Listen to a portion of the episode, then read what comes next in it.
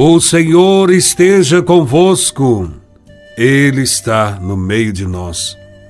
Proclamação do Evangelho de Nosso Senhor Jesus Cristo, segundo São Mateus, capítulo 7, versículo 6 e versículos de 12 a 14. Glória a Vós, Senhor. Naquele tempo, disse Jesus a seus discípulos: Não deis aos cães as coisas santas, nem atireis vossas pérolas aos porcos, para que eles não as pisem com os pés, e voltando-se contra vós, vos despedacem. Tudo quanto quereis que os outros vos façam, fazei também a eles. Nisto consiste a lei e os profetas. Entrai pela porta estreita, porque larga é a porta e espaçoso é o caminho que leva à perdição, e muitos são os que entram por ele. Como é estreita a porta e apertado o caminho que leva à vida, e são poucos os que o encontram. Palavra da salvação. Glória a vós, Senhor. No Evangelho de hoje, percebemos mais uma vez o cuidado de Jesus em instruir bem os seus discípulos, para que possam superar os desafios da pregação do Evangelho.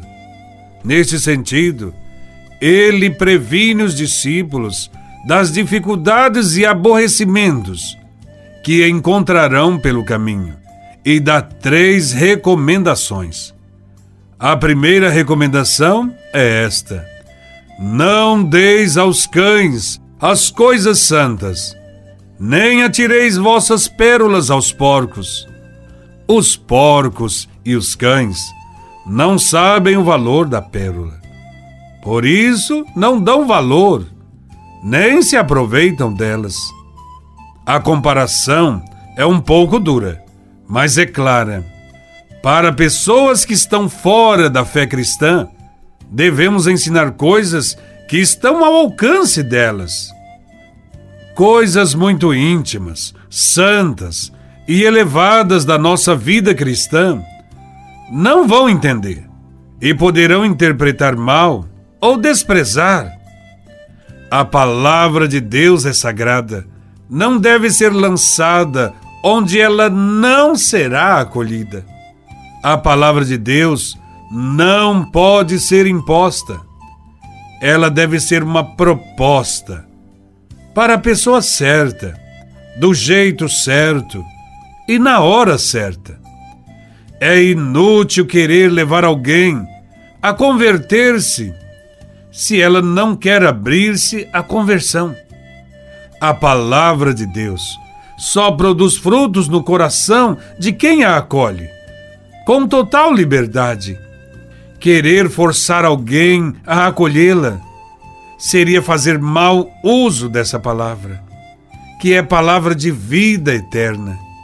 Portanto, as coisas santas, com certeza, têm destinatários certos corações que acolhem com amor.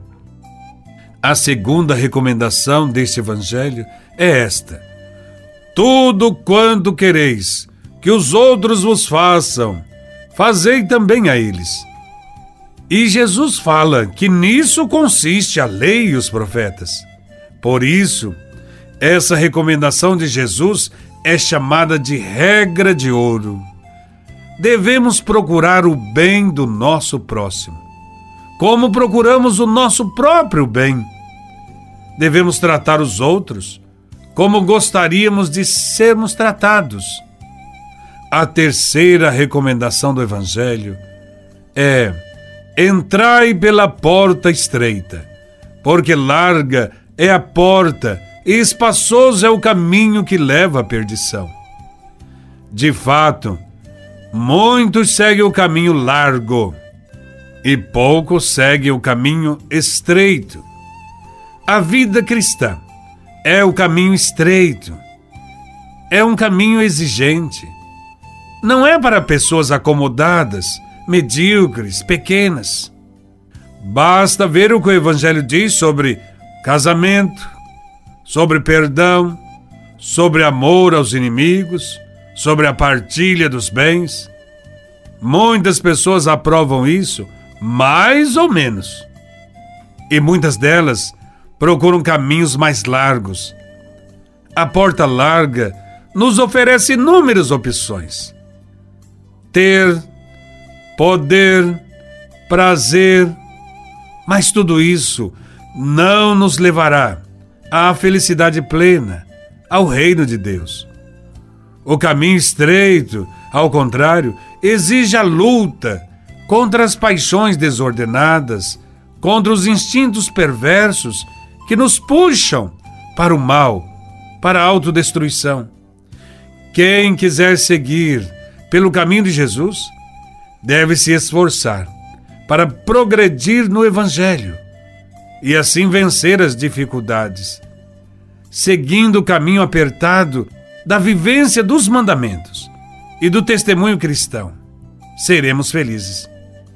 Quem faz a opção pela porta estreita vai encontrar muitos desafios pelo caminho, mas terá a alegria da constante presença de Deus em sua vida a mãe de Jesus e nossa mãe, andou sempre pelo caminho estreito. E ela fazia isso espontaneamente, com alegria, puxada pelo amor do seu filho Jesus. Que cada um de nós possa fazer esta escolha que Maria fez e possamos viver o que Jesus ensinou. Louvado seja nosso Senhor Jesus Cristo para sempre seja louvado.